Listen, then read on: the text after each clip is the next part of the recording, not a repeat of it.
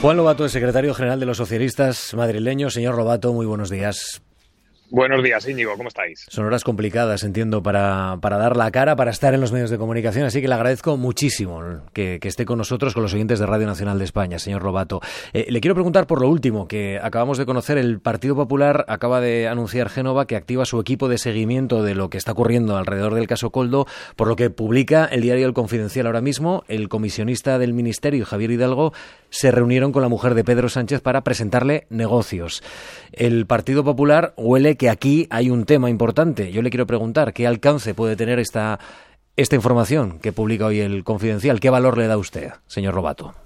Bueno, pues no lo sé, la verdad que ha debido salir ahora mismo porque no, yo no lo, no lo había visto, estaba escuchando ahora justo comentarlo, pero en todo caso, bueno, yo creo que, como decías al principio, son, claro, días eh, complicados en los que yo creo que lo que toca es lo que está haciendo el PSOE. Primero, dar tranquilidad eh, somos conscientes de la complejidad del momento y segundo, convencimiento y convicciones muy profundas en lo que supone la ejemplaridad. Nosotros no nos guía nuestras decisiones ni el Partido Popular ni lo que diga un medio de comunicación, lo que nos guía es el listón de la ejemplaridad que independientemente de lo que haga el PP, que a mí personalmente me da igual, nosotros ponemos el listón donde creemos que tiene que estar, ¿no? que es en que las responsabilidades políticas se, se asuman y eso es lo que va a hacer el PSOE, oye, con, con tranquilidad y con, y con convicción, aunque sean momentos difíciles.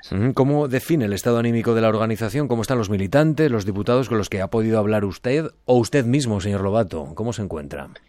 Bueno, la primera reacción es de, de, cabreo, de cabreo monumental, diría, ¿no? Porque cuando ves algo así, eh, eh, pues sinceramente, de lo que te acuerdas es de, de, los cientos de miles de militantes que hay en este país trabajando, dejándose la piel día a día, la de cargos públicos que hay, concejales de ayuntamiento, alcaldes que no cobran un duro y que se están dejando la cara algunos durante décadas en sus pueblos, en sus municipios, gente absolutamente honesta que lo único que quiere es echar una mano y que tiene ilusión porque su pueblo, su ciudad vaya mejor, ¿no? Y, y al final todo esto, a mí, más que defender al PSOE, lo que me preocupa es que haya gente que vuelva a pensar que todos somos iguales. Y eso es mentira. No, no, no somos todos iguales. Y no me refiero solo al PSOE, ¿eh? porque hay, oye, políticos absolutamente respetables y honestos en todos los partidos y en lo largo y ancho del país, ¿no? Y por eso yo creo que también son días para dar la cara por todos estos ciudadanos, compatriotas que se dedican a la política y que merecen que, se ponga en valor su trabajo y que, se, y que se sea absolutamente crítico y contundente con esos tres sinvergüenzas que hay aprovechándose de, la política para sus fines personales. ¿Teme el partido lo que pueda decir Avalos en las próximas horas, señor, señor Lobato? No, yo creo que no. Yo creo que el partido, lo que te decía antes, el partido está muy tranquilo porque tiene las condiciones muy claras y porque sabemos que, que para nosotros la ejemplaridad y la lucha contra la corrupción eh, significa mucho. Significa tanto que, que, que, es lo que define a la democracia. Yo creo que hoy el tener un caso así que salga a la luz o de cualquier otro partido, mira, yo, yo creo, fíjate lo que te digo, que más que, más que hacer débil al PSOE, lo que hace fuerte la democracia, ¿no? que, funcione la justicia, que se investigue, que se descubran los casos de los tres corruptos que pueda haber en, en este país. Y lo importante son las reacciones de los partidos. Y yo creo que ahí el PSOE lo tiene muy claro, ya digo, y aquí nadie nos marca el listón. La, decisión eh, de la dirección socialista de solicitar el escaño al, señor Ábalos em, eh, responde a que considera el Partido Socialista Ferraz que puede estar implicado en esta trama de corrupción, más allá de esa responsabilidad política que, que, le ha exigido por haber elegido mal a personas de su estrecha confianza que ahora mismo están siendo investigadas por la Audiencia Nacional. ¿Hay una idea de que Ábalos puede estar implicado?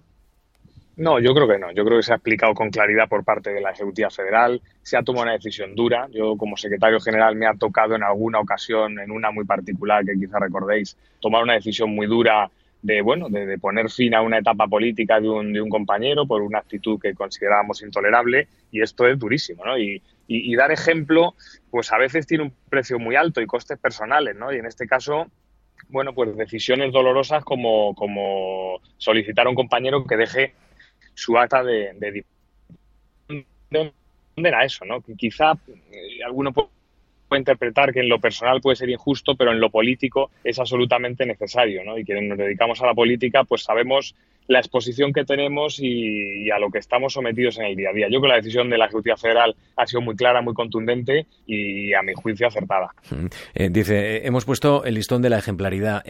Ábalos, eh, en estas entrevistas que ha planteado en, las últimas horas, también aquí en Radio Nacional de España, dice que, que, Santos Cerdán está en la misma situación que él, que fue él quien presentó a Coldo García, que él le dio garantías eh, ¿Usted cree que esto es así? ¿Que Cerdán va a tener que acabar dando explicaciones, asumiendo también responsabilidades políticas similares como se las pide, por ejemplo, también el Partido Popular en estas horas, señor Robato? No, no, no, yo creo que la misma situación no. Yo creo que Ábalos lo que se refería ayer, yo le escuché en la entrevista, se, refería a que está en la misma situación de, sorpresa y de indignación con, con, esta persona, con este tal Coldo, ¿no?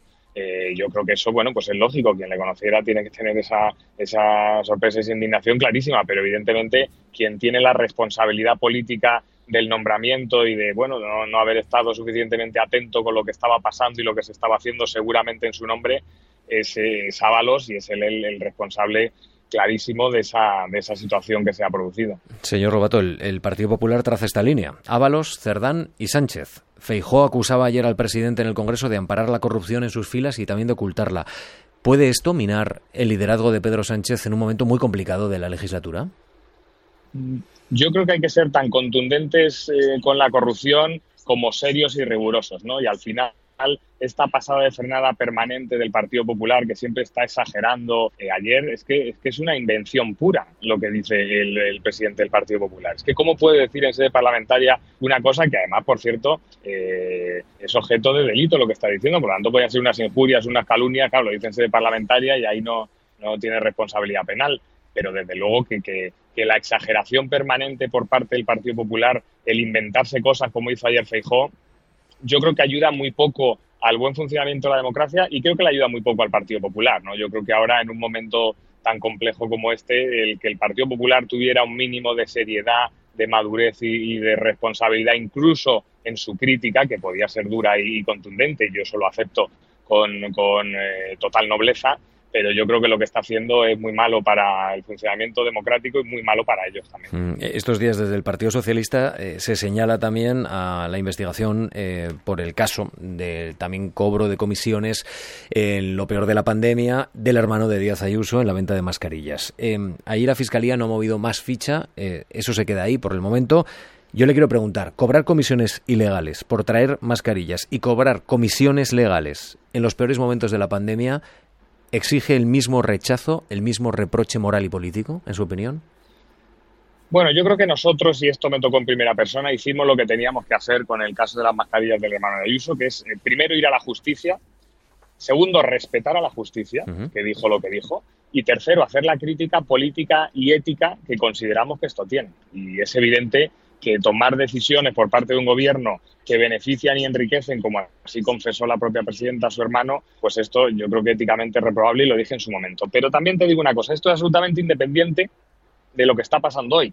Y yo creo que ante un caso eh, de corrupción como el que estamos viviendo, la respuesta no, no, no, no es hacer referencia a otros casos, sino es eh, tomar nuestras decisiones ejemplares, como creo que hemos hecho, independientemente de lo que hicieran otros en otro momento, en otros partidos. Por lo tanto, no creo que, deba ir por ahí el, análisis y la respuesta del PSOE, sino por dónde ha ido, que es por la exigencia de responsabilidades dentro de nuestro propio partido, lo oh. cual no quita para que la denuncia que hicimos en su día políticamente y éticamente sobre lo que ha pasado en la Comunidad de Madrid o sobre lo que ha pasado con las residencias, que es absolutamente lamentable, vergonzoso lo que estamos viviendo en Madrid con la reacción de Ayuso a, a las muertes de 7.291 personas en las residencias, bueno, pues eso exige una crítica moral y ética dura, como creo que estamos haciendo y tenemos que hacer en Madrid. Eh, eh, una última cuestión, señor Robato. El ministro Puente abre auditoría interna. ¿Cree que sería bueno ampliarla a otros contratos de la Administración?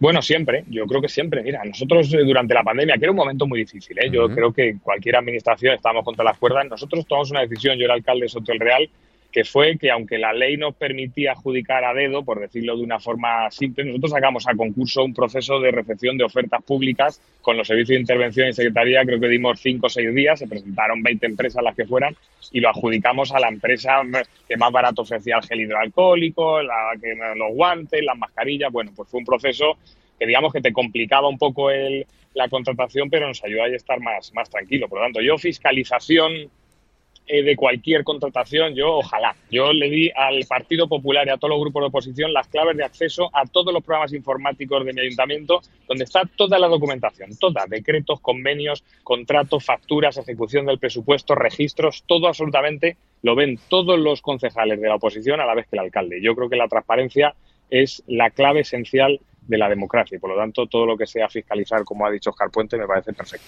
Juan Lobato, secretario general de los socialistas madrileños, gracias por atender a Radio Nacional de España en una mañana muy intensa. Además tendrá que ir a la Asamblea, ¿no? Hoy entiendo que tienen control.